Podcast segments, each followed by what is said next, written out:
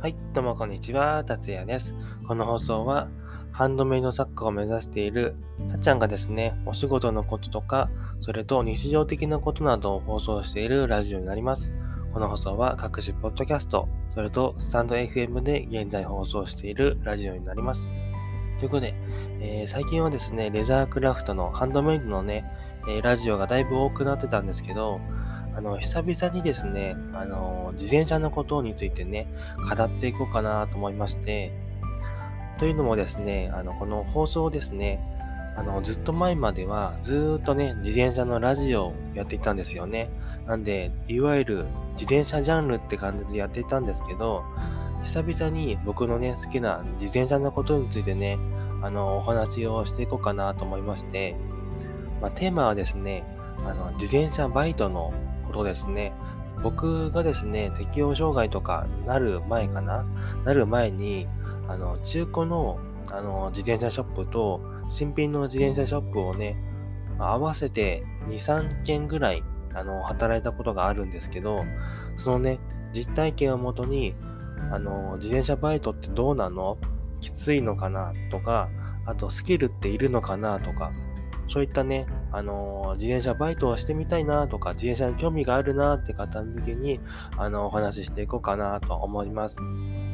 で、この記事もですね、あの、今日ブログに書きましたので、こちら詳しくじっくり、あの、見たいって方はブログを見てみてください。概要欄に多分貼ってあると思います。ということで、自転車なんですけど、まあ、ざっくり言ってしまうと、自転車が好きじゃないとあんまり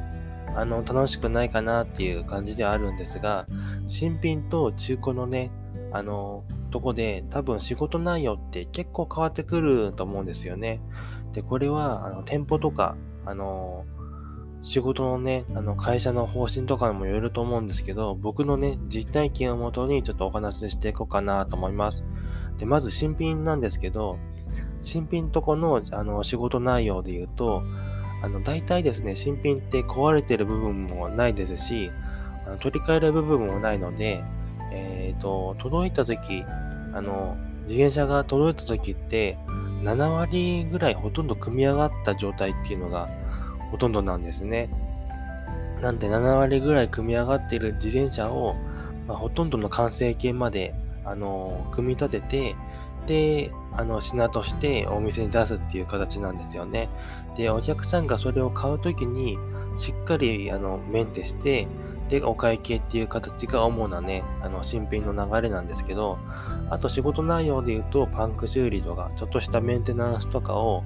するのが、おそらく一般的なね、あの、新品の自転車ショップかなと思います。で、それに対して、あの、中古なんですけど、中古は、僕の、あの、言ってたところは、洗車して、整備して、で、あの、お店に出すって形でしたね。で、中古なので、ちょっと壊れてるものとかを買い取ったりするんですよね。なんで、壊れてる部分は、あの、メンメンテして、ちゃんと修理して乗れる状態っていう風にするんですよね。で、まずは、あの、洗車してから、あの、整備に移ったんですけど、洗車がですね、これが結構大変で、まあ、サビとかもあの中古なのであるんですよね。でサビを落としたり、あの焼け、あの日光の具合でちょっと焼けたと焼けちゃったところとかは、あの焼け具合によってはちょっと炙るとね、あの色を戻してくれるので、ちょっと炙ったりしたり、そんな感じにね、綺麗に艶を出していく、いったり汚れを落としていくのが洗車なんですけど、まあこれが夏とかは暑いし、あの、冬は寒いしって感じだったんですけど、まあ、こんな感じに洗車係と、えっと、整備係と、あと事務係っていうのがいましたね。で、こんな感じなんですけど、あの、整備係はね、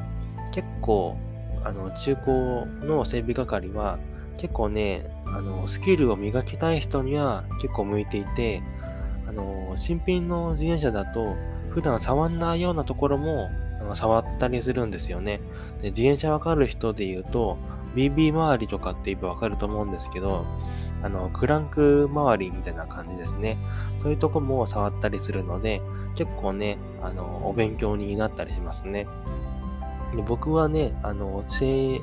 備係と、あと、洗車係をやっていたんですけど、事務係っていうのもあって、事務係は、えっと、Excel とかで書類を出したり、領収書をやったり、あと、電話対応とかもしていましたね。こちらはまあ一般的な事務的な感じでしたね。なんで、あの、中古だと、あれですね、いろいろなね、メンテナンスが学べていいんですけど、えー、結構ね、あの、夏場とかは洗車とかするところはね、きついですし、どっちもね、いい点が新品も中古もね、あるかなと思います。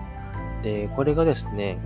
まあ、新品のすっごい一番のメリットというと、新品だとね、やっぱり最新機種、新しい機種しか扱っていないので、最新の情報に触れれるっていうのと、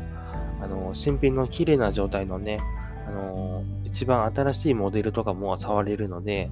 そういったのはね、すごい楽しいなと思います。それに反して、えー、中古ですと、あの、新しいモデルは触れないんですけど、ヴィンテージバイクとか、あとは生産が終了したパーツとか自転車を触れる機会っていうのがたまにあるので、中古の、あのー、店員もいいし、新品の店員もいいしって感じですね。で、もし働きたり、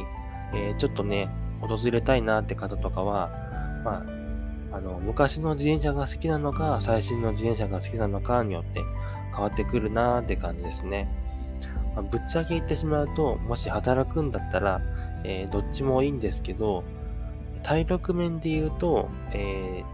ー、中古の方がいろいろ洗車とかするのできついし、えー、新品で言うと、お客さん対応がちょっと多くなるので、結構精神的にあの大変かなっていう面はありますね。でも自転車が好きですと、結構どちらもね、メリットがありますので、いいなーって感じでした。ということで、え今回は自転車の、えー、経験をお話ししていきました。こんな感じにね、自転車のことはね、あんまりこの放送ではお話ししないかもしれませんけれども、こんな感じにね、ちょいちょいあの違うテーマも組み込んでいけたらなと思ってます。でこのことについてはね、ブログにもちょっと書いたので、よかったら目を通してみてください。ということで最後までご視聴ありがとうございました。ではまたバイバーイ。